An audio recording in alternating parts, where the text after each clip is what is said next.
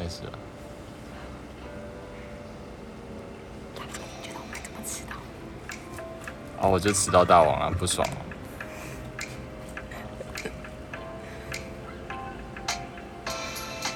而且我的经验呢、大概十点以后人会比较多。真的吗？是因为今天礼拜六。对，没有，因为大家都就十点准备要上床睡觉啊，划手机啊。嗯，然后听我们讲话睡觉。对，而且每次都会有人就是按到这个加入直播视讯的要求。干，真的是不要惹我，下一次就直接按接受哦。我很想，你可以按一个。不要不要，先不要我。想要。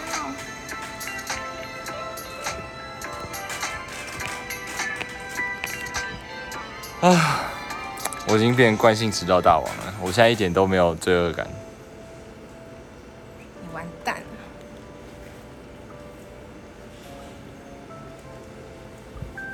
想要什么？看，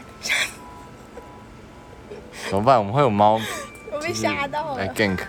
来，这这这好可爱哟、好 Q 哦！我们现在在一个有有猫的地方，太可爱了。那个女生是。我们今天就是有邀请语言治疗师，请大家先看完现实动态的公告再来再来问问题，不然我真的会气死。还是你们就是存心要把我气死？好啊，没关系啊。不要再生气了。学长加你老师啊，外面啊。哎、你不要这样，我真的觉得很耻哎、我看一下没？野外直播没有，就是我我们在路边，我们在路边。没有到完全的路边。好啦，我们可以进入正题了。我们前面那个三分钟的热身时间已经结束。那大家好，大家好，我们今天呢就是今天是请语言治疗师，这个应该是大家比较少听到的的医师人员的种类。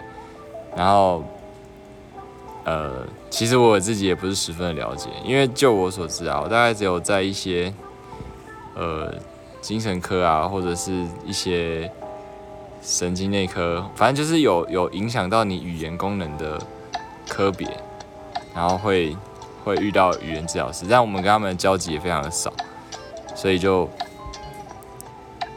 就是好，反正请他来分享一下。Hello，大家好，我是语言治疗师。嗯，所以我要直接讲我们平常做哪些事情。就简单介绍一下你们在你们大概会在什么科出现，然后工作项目是什么，然后之类的。好，对，然后等下大家就会自己问很多问题了。好，呃，基本上在医院的话，我们比较是在复健科，那耳鼻喉科也会有一些些，还有语言治疗师学生。好，然后我们会做的事情，临床的练习啊，不对，临床的工作大概就是复健相关的，有点像物理治疗跟职能治疗。我们是一个，我们说的三 T 就是我们这三 T 这样，然后我们都属于复健科底下。那我们的业务范围主要还是帮有沟通困难的病人做复健，然后也有包含就是吞咽困难这样子。嗯，吞咽困难也干你们的事哦。对啊，吞咽困难其实吞咽占很大部分的，尤其是在成人，成人主要还是吞咽的问题。所以你们要教他们，就是要怎么去去做吞咽，比较不会呛到或噎到什么的。嗯，然后呃，最终的目标通常会是以拔掉鼻胃管为主。对，拔掉很简单啊，我就可以拔啦。病人也可以自己拔。对，那这样 那这样子，你们你们的那个就是可以再具体一点吗？呃，就是我们一定会告诉他们，他们现在能力可以吞到什么样的程度，比如说是什么样质地的食物，或者是呃可以吞多久这样。所以他们每个人的能力不一样，他们能吃的东西不太一样，或者要怎么调整，都是我们会给他们的建议。哦，那到一定的程度就可以拔。那拔的这个标准，严格一点来讲，一定会照一些检查，嗯，像 VFSS 或者是简单一点的内视镜检查这样子。简单一点，内视镜竟然是简单一点的。对比起 VFSS，就是比较多医院可能会有内视镜检查，但不见得会有那个摄。那你可以说一下那是什么东西吗？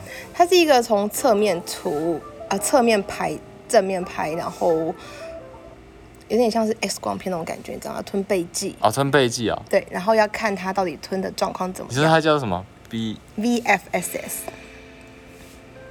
为什么叫 VFSS 啊？我们都叫做 Barium GI Series 而已，就是背剂摄影。嗯，好好吧，反正就是类似的东西吧。对，但我有点忘记他的全名是怎么讲。对，但他就是一个比较，我们可以很正确判读他吞咽能力的、吞咽功能的状况的一个检查。可是不是每一间医院都有，嗯，有这种摄影的医院，我觉得非常的棒。对语言治疗师来讲，就是好朋友这样子。然后通常会在呃耳鼻喉科或放射科。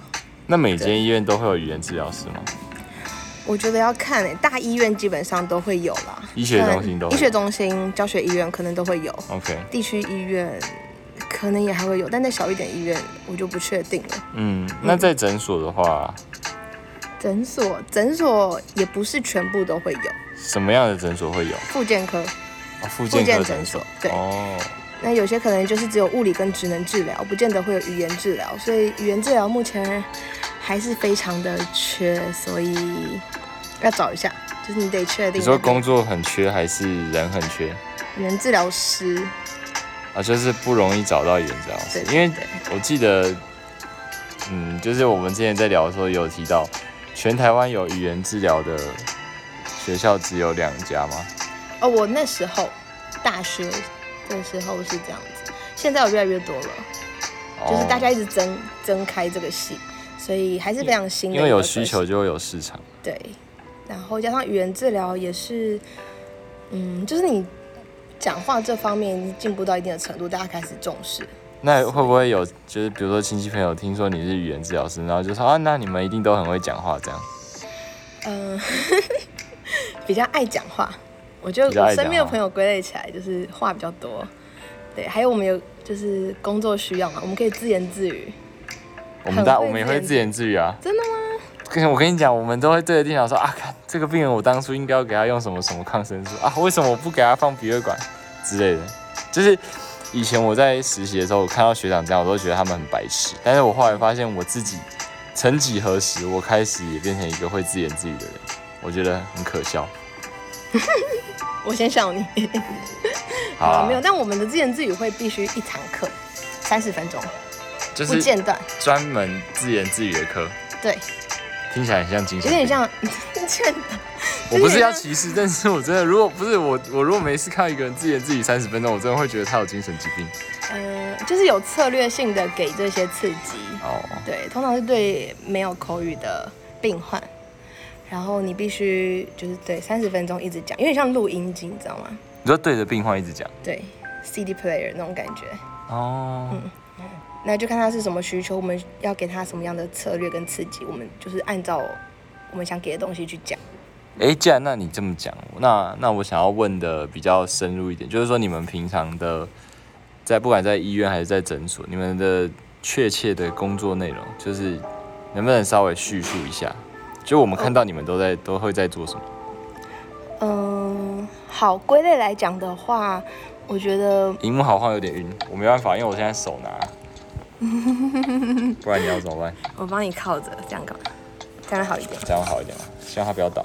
不会不会 OK OK，好，这样我要喝我就要好。你那你不要喝啊，哎、好，准你喝你。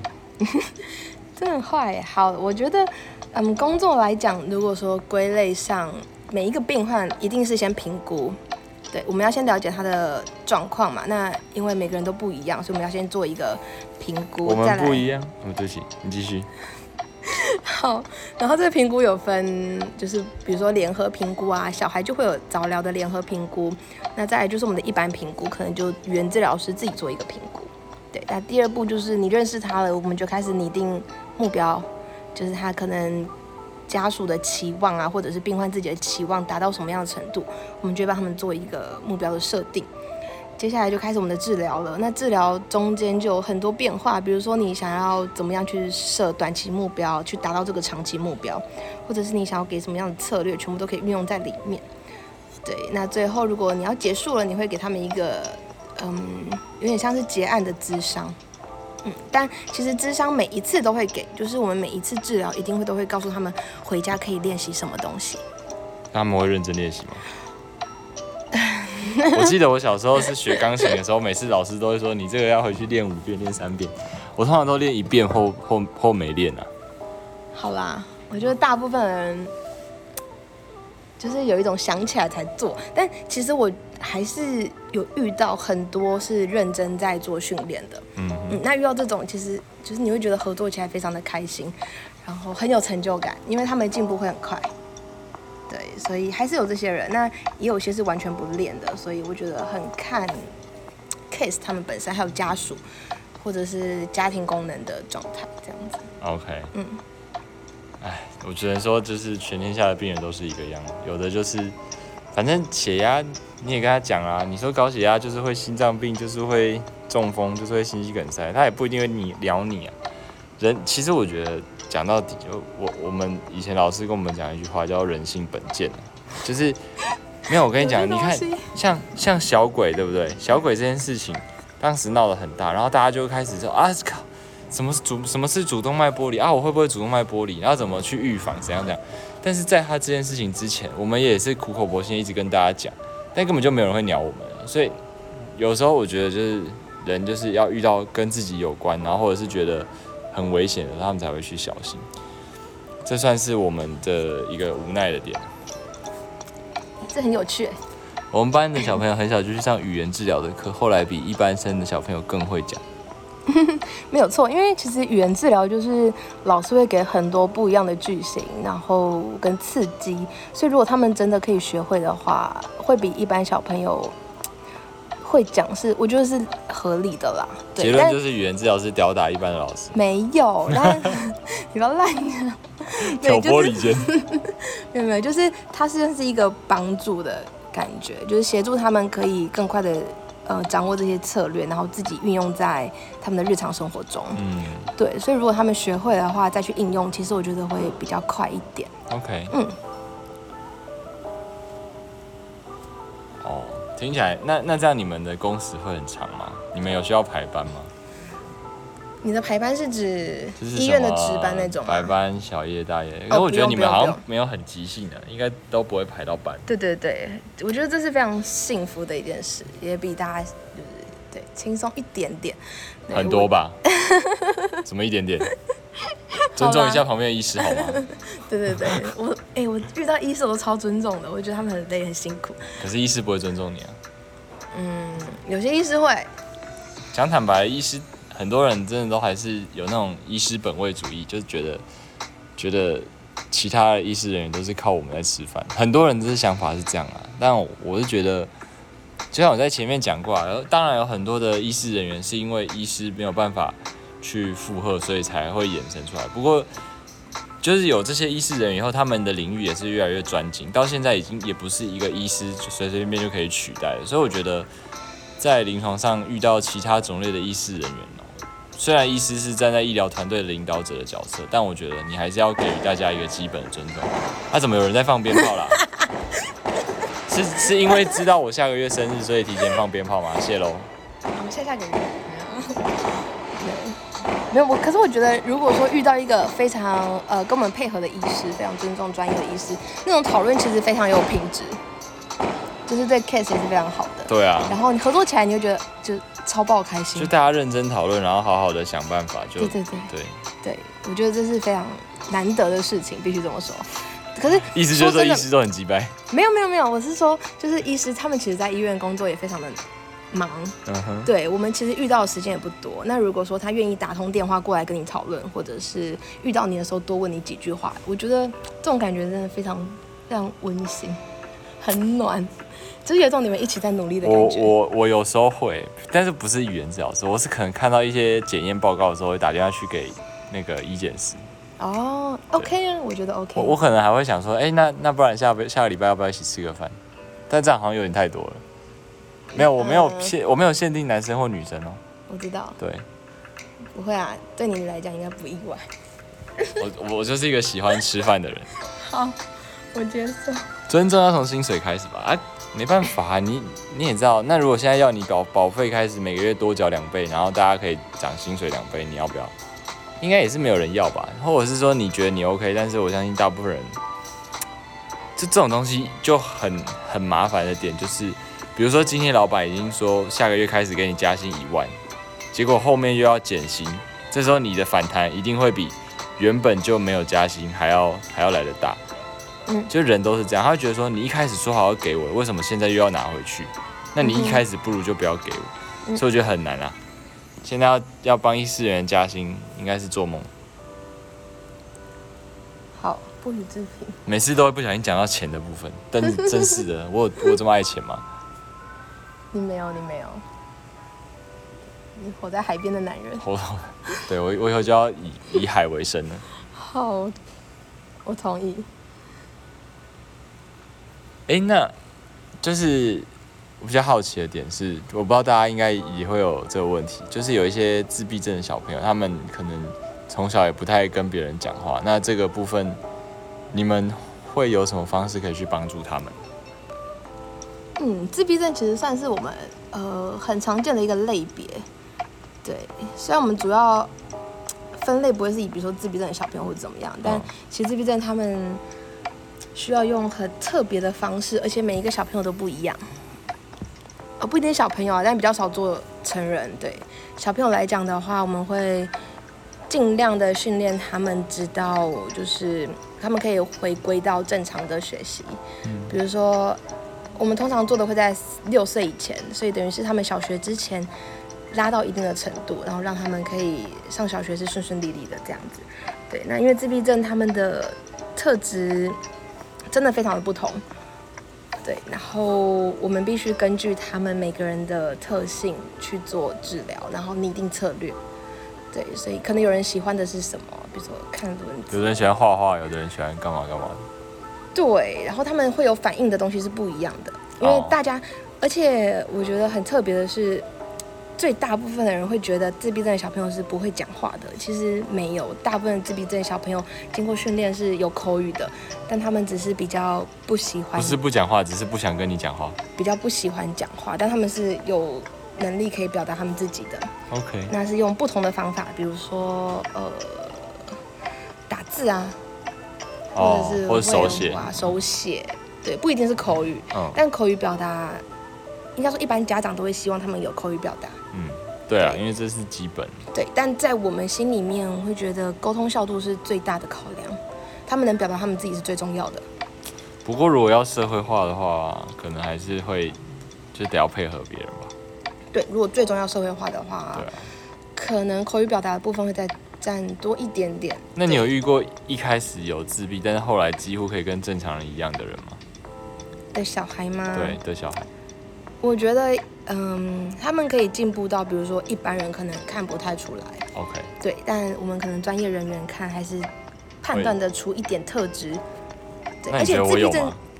啊，没事，你自己回答。回答不出来。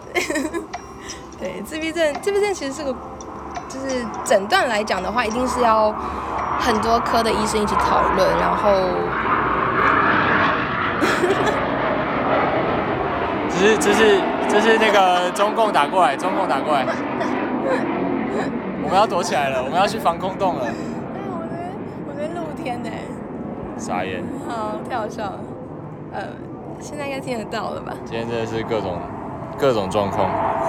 对我刚刚说哎你为起来，他为什么又回来了？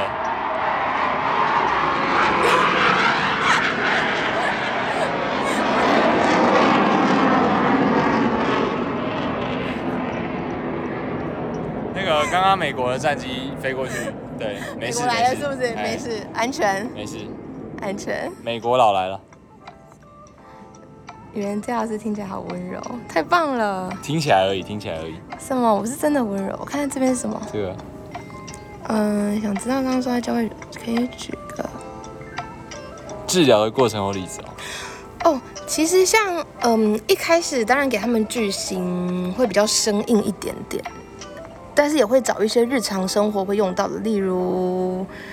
好啦，从最初接的就是我要嘛，需求表达，因为是他们最需要的东西，所以会教他们我要什么，我要饼干，我要吃饭，我要睡觉，我要喝得得，我要什么东西，就是我要是一个非常实用的句型，也是最初我们会可能想要教给他们的，对，然后再渐渐的就会，比如说，我要喝酒，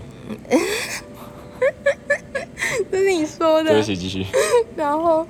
呃，之后可能就会变得难一点点，例如，嗯，可能会回答，哦，我不要，其实是一个非常重要的东西，因为他们可以练习去拒绝，所以等于他们知道怎么去表达他们不想要的东西，那个情绪其实也会缓和下来。看来我有一些语言治疗的天分。你吗？好啦，呃，我我先不要再乱了。好，然后。嗯，反正句型有非常多种，那我们会从最简单的一路往上爬，慢慢的可能就到比如说并列句型啊，就是复杂，从简单句开始到复杂句。什么是并列句型？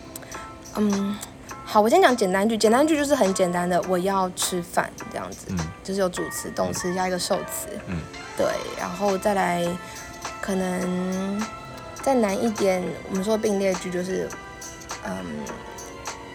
一边干嘛一边干嘛？OK，就是一样的句型。然后比如说我一边吃饭一边撞墙，好之类的。OK，这个造句是对的，合理。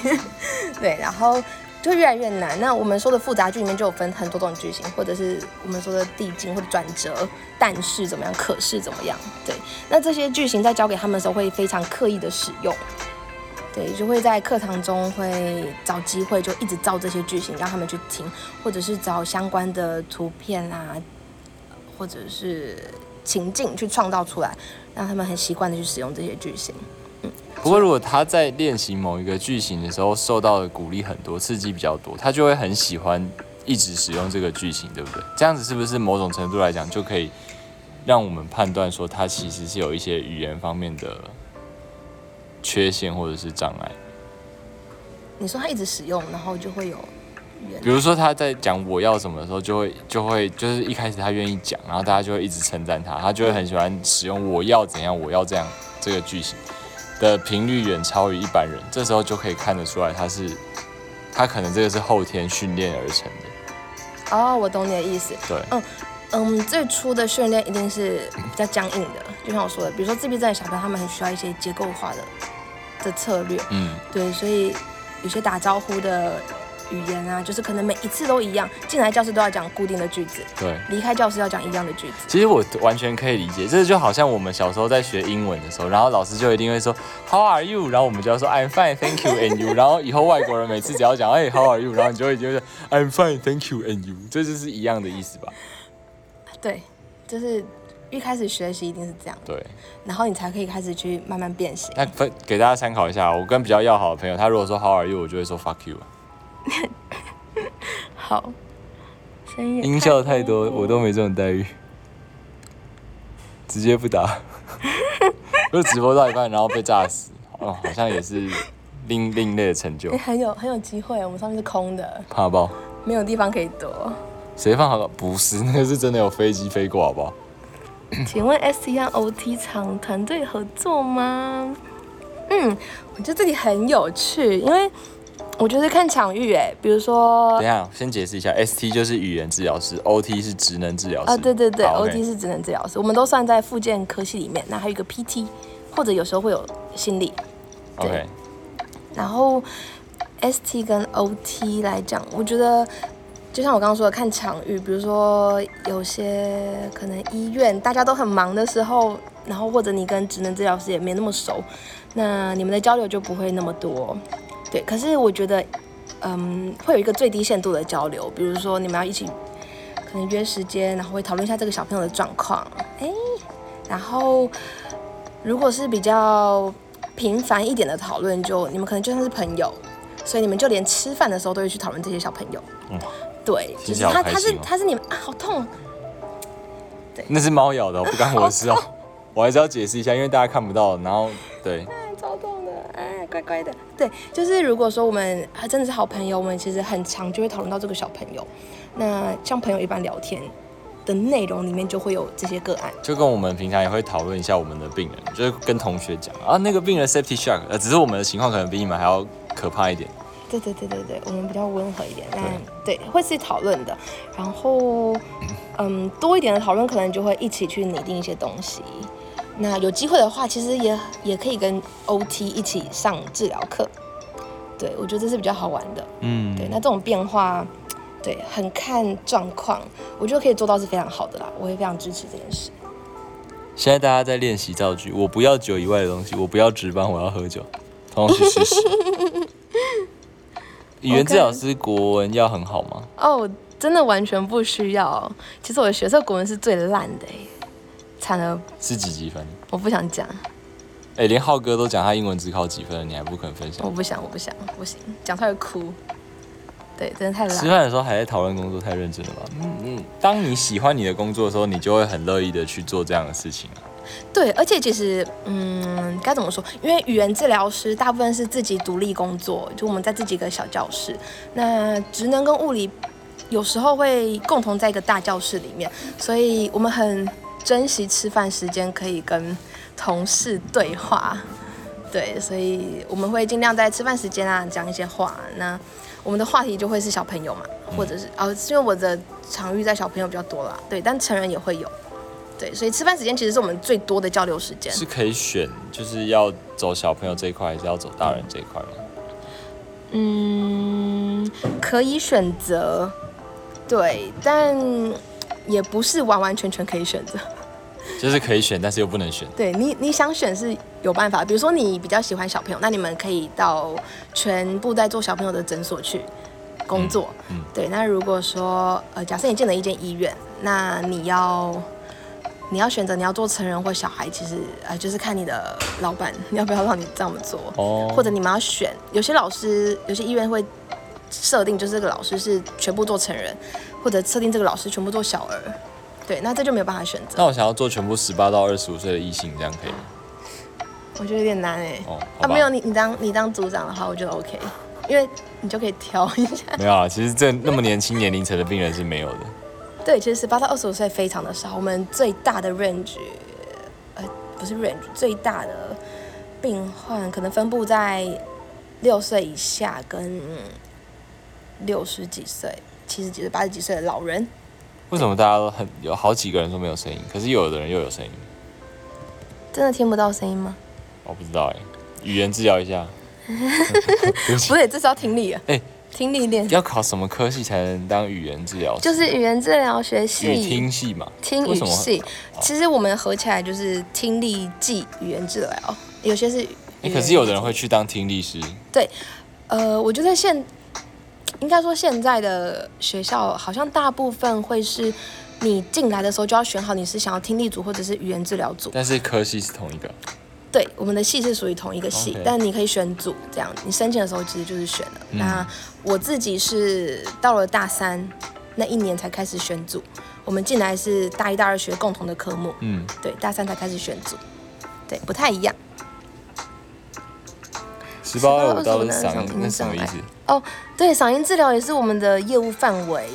对，那十八到二五，为什么？什么是嗓音障碍啊？嗯，就是比如说你用声的方式不对，或者是你可能被撞到啊，喉咙被撞到受伤了。喉咙被撞到，喉咙被撞到，我相信应该会有更严重的问题。或者是呃，你本身的职业就是非常需要讲话，然后你的用声方式不对，就会造成你沙哑。那你们会音质不好，或者讲话所以你讲话声音大家说很好听，跟你这这个专业部分有关系吗？嗯，好啦，其实我自己是有嗓音障碍的，真的假的？真的，对我我在学校的时候是被当老师就是叫上台当 case 的人，我是有嗓音障碍的，我还去照过内视镜、硬式软式声带吗？对，我去照过声带，特别就是老师叫我去照声带。对，老师有病吧？没有，我我其实声音是有自己在练习，让它好一点点。现在声音是好的，OK。但如果我持续讲八个小时，其实就会开始慢慢下降。嗯，语听系或语听所现在都能考语言治疗师执照。嗯，没错。大学毕业的话就是听语系嘛，那听语所就是如果你大学是外科系的，然后你也想要当语言治疗师，那就可以去报考听语所，都可以考语言治疗师执照。所以最近就是语言治疗师越来越多了，每一年考过的人数有增加。嗯，嗯，爱了爱了耶，这是歌名吗？没有，他自己这样打，还多了一个爱心。孩子在发音“特”会发生“科”类似这样的状况，是有需要建议去看你们语言治疗。对对对，这就是我们说的构音治疗。哎，讲错了，对啊，构音异常。哎，那那这样你们跟正音班老师就是是不是会蛮有机会可以接触的？嗯，该怎么说呢？就是正音班来讲，他们是，我其实没有上过他们的课，但他们一定没有办法像我们一样告诉他们，比如说。要怎么样去发出这个声音，或怎么刺激出来？嗯，其实我觉得构音治疗最难的是刺激这一块，诱发。我们说的诱发，对，你要怎么请他们，比如说舌头放到正确的位置，或者是怎么样可以吐气？对，怎么样可以可以怎么样可以把舌头往前伸？对，这些其实有非常多的招数。那这就是语言治疗师比较会去做的。OK，对，那正音班比较多是教怎么样把它拼起来，然后。很快的念得好听，哦，对，那其实家长有很多误解，就是他们会问说，哦，我送他去正音班可不可以？他这样会不会就变好？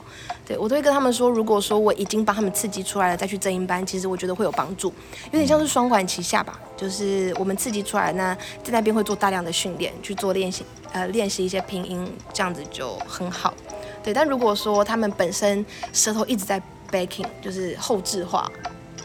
这样子讲话，对，那这样子一直讲的话，去到正音班也不见得可以，因为那个就是一个构造上的问题哦，不见得，有些是气质，呃，就是构造上的问题。嗯。那有些不是，是他们没有学会怎么样用到舌头。对对对。那有些是力道不够，比如说舌头就是不太会卷，不太会伸，舌头摊摊的。可是有一些真的确实就是一定要医师来处理，比如说那种舌系带。黏住的还是没有办法？你说整个就是他讲话会一直短记啊，大舌头那种啊。好，这这也是个迷思，很多家长也会答错。对我很很常在社团上看到大家讨论就是舌系带的部分。嗯，以语言治疗师的立场来说，只要你的舌头可以碰到，比如说我们的构音器官，像牙齿或者是嘴唇，其实碰到嘴唇就差不多了。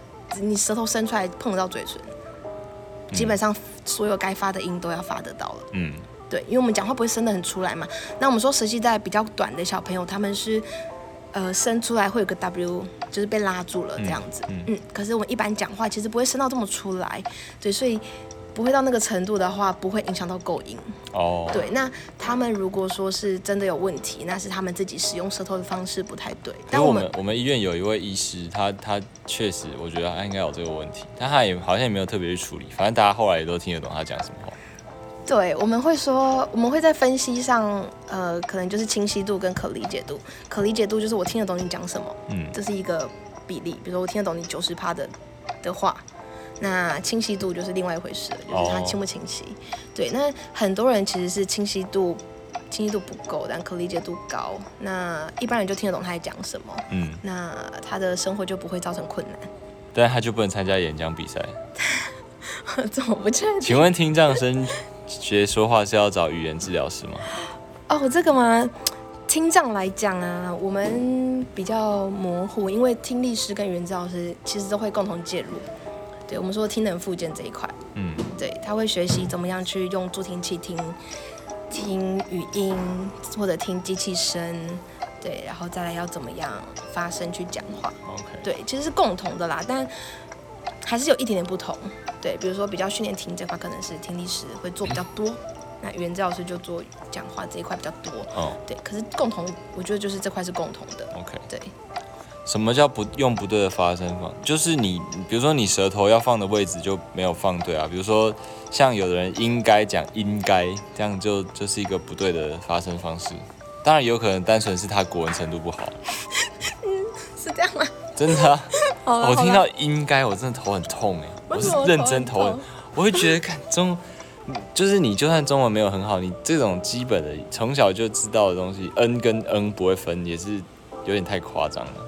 欸有些人真的分不出来哎，就是爸爸会跟我说，哎、你可以教一下，就是他怎么分 n 跟 n 跟 n 吗？这样，但其实但是在你你如果说发音有问题，我觉得就算。可是有的人是连打中文都，你知道吗？你你你没有看过那种应该的那种中文吗？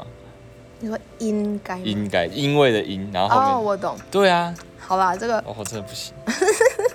好，可是我我得澄清一下，就是有些小朋友他们是呃不一定是小朋友，就是有些人是音韵音韵上出问题，嗯，就他们真的是没办法去区分出这些音之间的差别，哦，所以他们会很错乱，就是他们的他们讲出来的话会非常不清楚，对。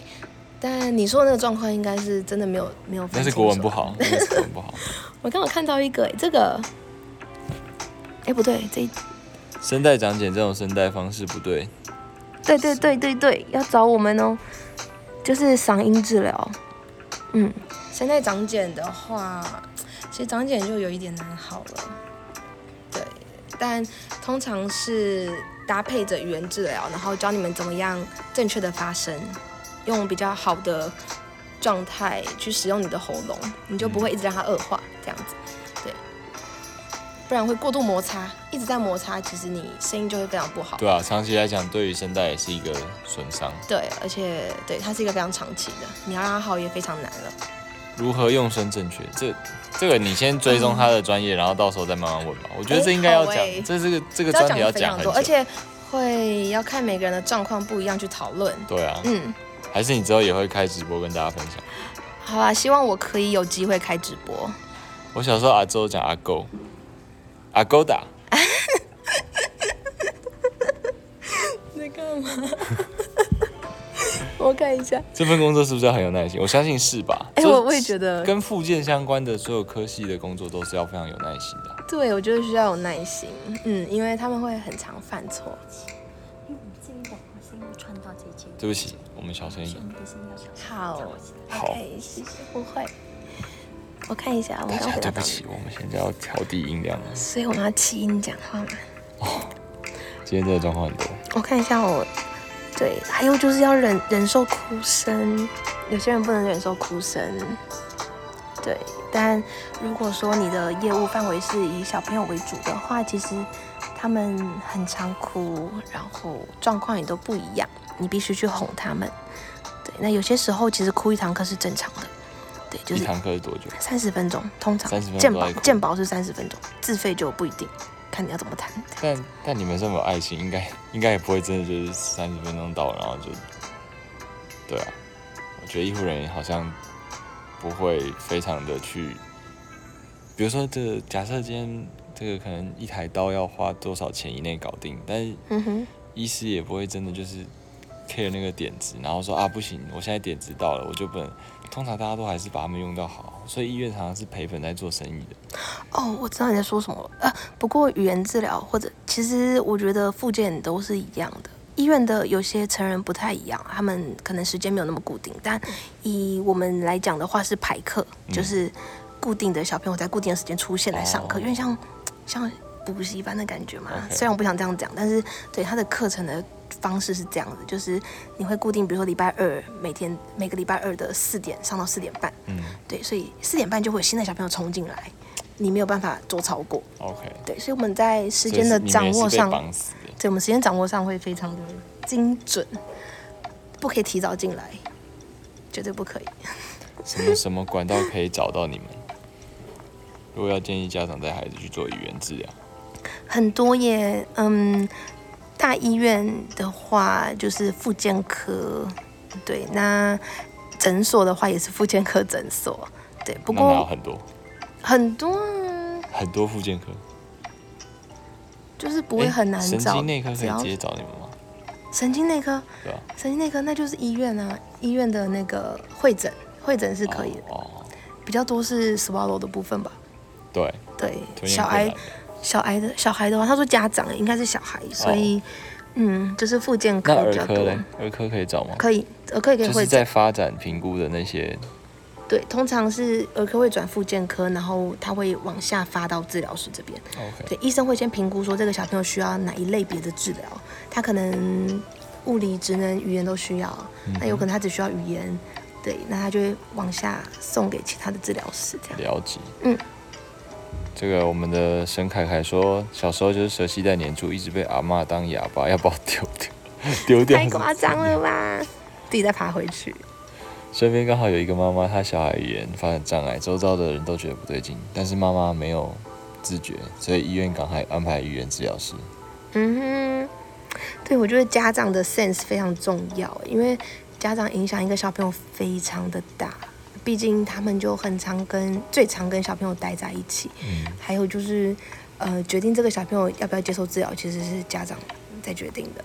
比如他们觉得自己太忙不送，或者是他们觉得小孩不需要，或者他们怕小孩被贴标签，总之有太多原因，对，但都是家长在决定。我觉得小小的不公平啊，但。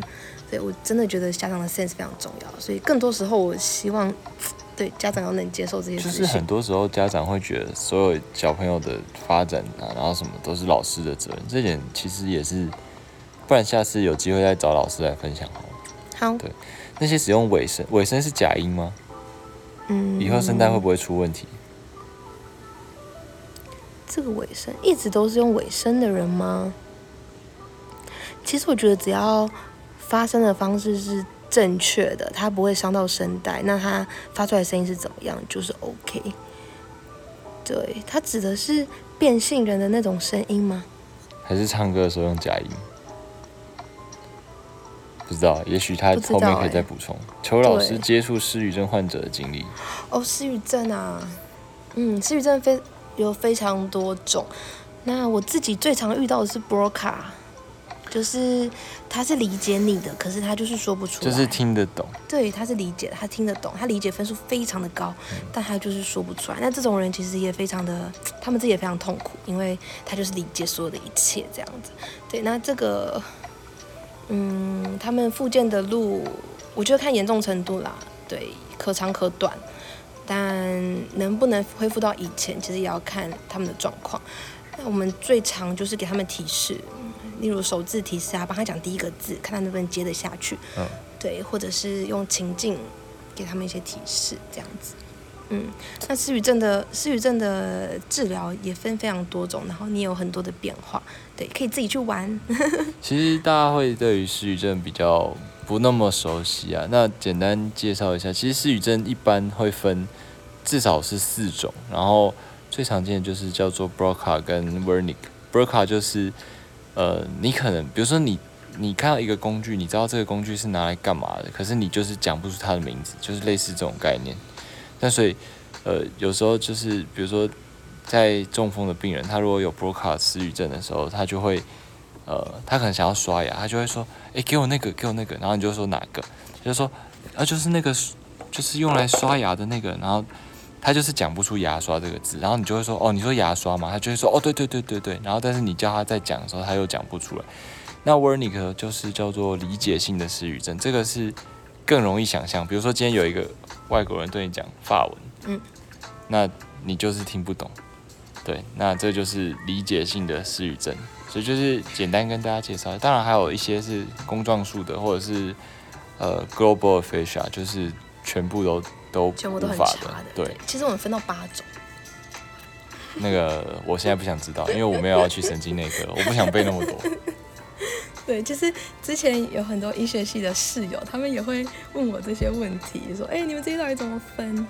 对，但他们其实分的比较概率一点。嗯，对，因为我觉得你们在学这个的部分比较少。其实我觉得真的，除非是神经内科医师啊，不然你你看现在四专科分的那么多，十几二十个。你每一个都要学很细，应该是不太可能。对啊，你们太辛苦了。谢谢。刚说到吞咽困难要怎么解决？哎，我记得是不是就是会请患者吞咽的时候要偏健侧嘛？哦，对，它是一个策略。嗯，对，但嗯。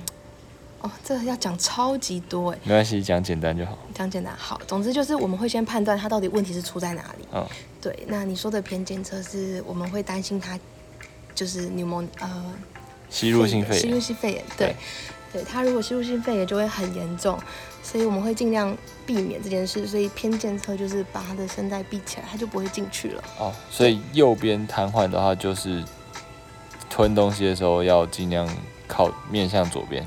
对，就是转左边。OK，对，那也有一些策略，就比如低头，低头也很常用。对，低头就是把呼吸道盖住，就是小一点点，它就比较不会进去，会往食道走这样我。我会建议啦，如果真的有长期吞咽困难，那我会觉得直接放一个胃造瘘管。会造瘘，嗯，对，可是现在台湾不太流行放胃造瘘，所以通常都是先放个鼻胃管。对但有些老人很排斥鼻胃管。对，对，其实我在做这一块的时候，我还是非常不知道纠结，因为有些九十几岁，真的是九十几岁了，但他们其实吞的就是没有那么好嘛。可是家属会希望他们放鼻胃管，不过个案个案本身自己也不想放。对，但其实这。对真的无解，在国外他们比较可以接受，就是好，那就是病患的决定为主。对，但在我这边，我自己会是，反正两边都我们就是被儒家思想束缚的太重了。是这样子啊。是啊，嗯，对，我觉得这个情况是非常，真的非常难解。呃，有些成年男性可以把声音变成七岁小女孩的声音，很可怕，还好吧？就是有点像变性人的嗓音治疗啊。对啊，不然怎么会有一堆那种什么老，就是网网公网婆，然后网婆就说什么老公，我明天开始不能跟你一起组队了，我明天要去当兵了，这种诸如此类的。呃，其实男生装女生玩游戏是有很多福利的，我我这个以后有机会再跟大家分享，这是什么分享？怎么处理精神创伤造成的失语症。呃，对我其实也很常遇到一些 depressed 的个案，但以我自己来讲，我会把它变成团课，就是找一个比较嗨的婆婆啊、贝贝跟她一起上课，对，或者放一个可能能力也没有到很好，可是很愿意学习的人在同一个课程中。对，然后不断的用正增强，就是在他表现好的时候，给他很多的鼓励，对，让他慢慢的感受到，就是这件事情其实没有那么的糟糕，然后还有人陪他一起在做这个训练，这样子。对我觉得我用过最好最好效果的，真的就是放团课，哎，因为团课就是同才之间的互动，可以摩擦出很多的火花火花，对，所以我自己会这么做啦。这不是博卡你讲的错，你才是错的。博卡是知道怎么用，但是讲不出来。你讲实用证是，你给他牙刷，然后问他说这是干嘛的，他做不出来，嗯嗯所以你才是错的。OK，对，实用证是他我我虚心接受大家的指教，但是但是你讲的是错的，我不能让你误导其他人。对实用证是不知道怎么去操作，或者是讲出那句话。对啊，嗯。如果他不想参加团课呢？之前有遇过，就是要慢慢引导吧，也不能强迫啊。嗯，对，这也不能强迫。对，然后不想参加团课的、啊，我好像没有遇过哎，我思考一下。应该是你带的太好玩，所以没有人会不想要参加。没有啦，对，可是我觉得，对，你要让整个课程是非常的开心，然后每一次都很多变，甚至你可以去想一些自己的教案，比如说你可以做，甚至可以做松饼啊或什么的，就是他们的兴趣，他以前可能是厨师，那你就往食物的方面去问。那他以前喜欢投其所好就对了，嗯，就是要对，投投其所。好，然后尽量去跟他聊他以前喜欢的东西，对，找方法去接近他，让他放下心房，愿意接受这一切。了解对，我知道有些时候很难，但我们必须这么做。那你还有没有什么希望可以分享给大家的观念啊，或者是说在在临床工作上遇到的时候，希望大家可以配合的事情？配合的吗？有啊。如果是如果是妈妈的话，对我知道很多家长他们会很焦虑，然后担心自己的小孩。那我觉得这个担心都是多余的。你其实一发现不对，通常那个直觉是蛮准的。你可以直接就是寻求专业的协助，不要听一些妈妈社团就是 道听途说我觉得说。妈妈社团真的是害人不浅。对，妈妈社团好多坏东西，我不知道该怎么说。对我其实都很想上去回，有啦，我有时候也回，就是太夸张了，就是会吵起来回，不会到吵起来，但我会我会告诉哎他们干，我真的觉得这很无解。就是你去讲说你这个观念想法是不对，然后他们就会说什么啊，医师都很自以为啊，然后都无法倾听民众的心声，然后怎样啊，我就会觉得操你妈的，管你去死，拜拜。你好凶哦。好了，我还好，我我不会到对妈妈这样。没有，我就没有医德啊。嗯，不是，好啦，总之，嗯，对，就是我会给他们，我会讲出我的正确观念，那他们到底接不接受，我觉得是另外一回事了。毕竟呃我做过努力了，这样子，对。然后妈妈的话，如果真的觉得不 OK，真的是直接评估吧，对，评估就最知道，而且治疗师可以告诉你说你哪里做的不对，或者是你要往哪里去帮他练习。嗯对，有些时候方向对了，其实你也不需要治疗，对你自己在家里面做就很好了。对，以健保来说，会溢出多少资源在语言治疗上呢？例如三十分钟的点数，哎，这要看那个哎，他们开的程度。医生有时候，比如说轻度啊、中度、中负，都是不太一样的点值。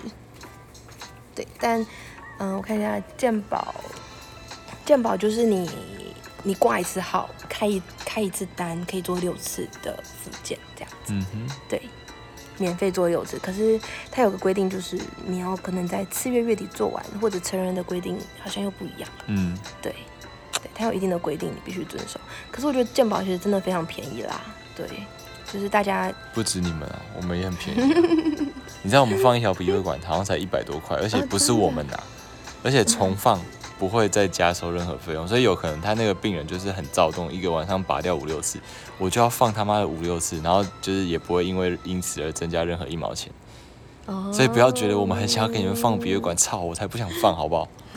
好了好了，哎呦，吓死我！看一下，那你们的薪水大概 range 是多少？有人在问薪水吗？没有，只是我想大家哦应该你自己想知道没有，不是不是我想知道，大家会很好奇，好奇吗因为就是每一个职业的那个大约，大家还是会想要了解一下。我觉得其实语言治疗师的薪水 range 非常广哎、但我听过最低最低的应该都还有四万多，就是对那算呃。底薪加业绩高的其实也超过十万，我都听过。对，所以其实中间就是中间的 range 超级广，看你要怎么怎么样去赚这件事情。嗯，你要工作到多累。那，嗯，因为我觉得大部分的算法都是底薪加业绩啦，对，所以业绩占一定的程度，要代表你如果投入更多时间，其实你赚的会比较多。对，如果要这样看的话，也是用肝在赚钱的，对。对。到底为什么会自保？不是啊，你就想嘛，你今今天你鼻子有鼻涕的时候，你会不会去洗？哎、有一根管子插进去，绝对是更不舒服的。所以我有时候病人在意识比较不是那么清楚的时候，他觉得鼻子有异物，他会去扯掉，那个是很合理的事情啊。然后我们也也没有办法做什么，我们顶多就是把它绑起来。可是绑起来它你有绑桌球拍吗？对，就是约束，就把它四肢约束起来。可是那很痛苦，你想象一下，你现在手就是头皮痒啊，然后或者是你肚子怎么样，然后有虫爬过去，整你手通通都碰不到，你知道那是一个多么痛苦的事情。所以非必要的时候，我们真的不会想要去做这样的事情。好，对，懂。语听系毕业去读研究所与否，在薪水上会不会有很大的差异？嗯，我觉得没有，对，但但其实我觉得，你如果真的想研究你的次专业的话，其实还是可以去读研究所，因为，嗯、如果未来市场饱和的话，你还是需要有自己的一个专业的部分嘛。那如果透过研究所去得到的话，我觉得也是非常好的。嗯，可是薪水上我觉得不会增加太多啦，会有增加，但不会到太多这样子。嗯，之后会不会越来越多语言治疗师薪水往下降？这是有可能的。我觉得有可能啊，因为其实现在我就有一点点感觉了，对，有些就是薪水开始往下调。不过目前现在我觉得还没有到完全饱和，对人人力上还是需要的，资源也还不够，所以嗯，就是 right now 现在的话，我觉得还是可以持续进来，但之后几年我就不确定了。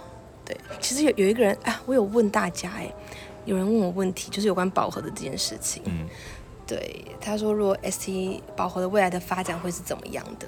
嗯，我自己觉得它只是一个相对的概念，就是因为我们现在是未饱和，所以好像很好很好找工作啊，或怎么样的。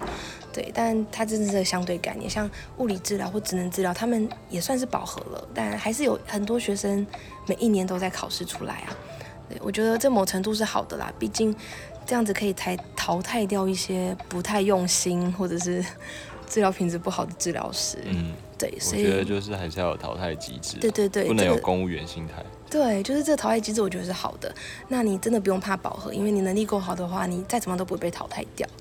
对，那可以做的是，像是像我说的次专业啊，比如说你想要专精在嗓音，那你就可以去做一些嗓音的呃研究，或者是你接很多的嗓音 case 去让自己在这方面比较敏感一点。嗯，那还有就是可能可以参加一些证照。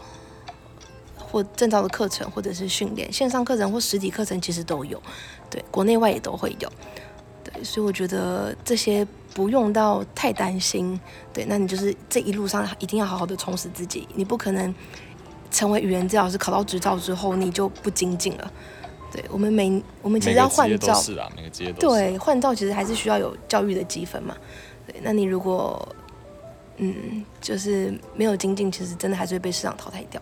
可以把直播每呃，我们都会上传到 Podcast，就是每一个邀请各议事人员的都会上传。你去我的主页找 Podcast 就可以了。嗯，对，那你还有没有什么还没有讲到？我们时间上好像差不多了吗？我看一下哦。嗯，主要好像还是看大家问什么欸。还有人问，还有人问自己会推荐哪个场域工作。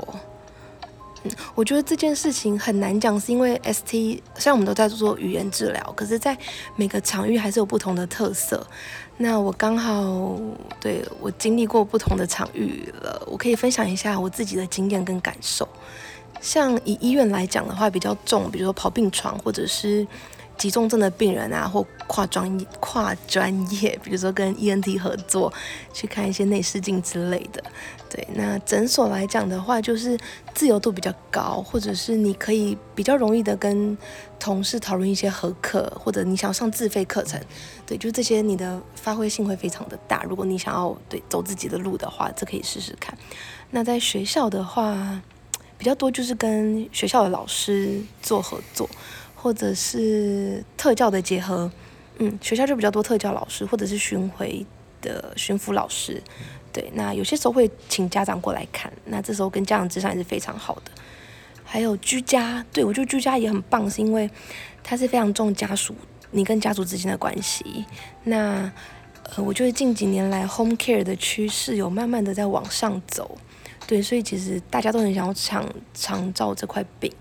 对，如果你能好好的，长照真的是未来的趋势啊。对，毕竟对老人越来越多嘛，对，然后我觉得也是很值得去了解的。所以每个场域都有他们自己的特点，那你可以依照你自己的喜好跟个人特质去选择。对，所以我没有特别推哪一个场域，但每一个场域我都觉得有他自己的好。嗯好，就这样。那我们差不多要做 ending。然后呢，大家如果想要有更多关于语言治疗师的问题的话，可以把我们的语言治疗师的 IG 账号追起来，然后也可以在那边提问，对，他会很乐意回答你们，因为他很有耐心，跟我不一样。操，我是没有耐心的我，。我真的每一则，有时候我会回超久的哎，我真的是回一个妈妈会超久，我甚至会请他们拍影片来让我看，然后我告诉他们说这样做对不对？太佛了吧！我根本就懒。我我我如果有时间，我一定去喝酒不。行不行，我还是觉得要好好教育他们。当然，每个人的每个人的经营路线是不一样，然后耐受度也是不一样的。对，就是这样。那大家有问题的话，再再欢迎提问。就这样喽，好吧，好晚安喽，拜拜有点晚了，拜拜。拜拜。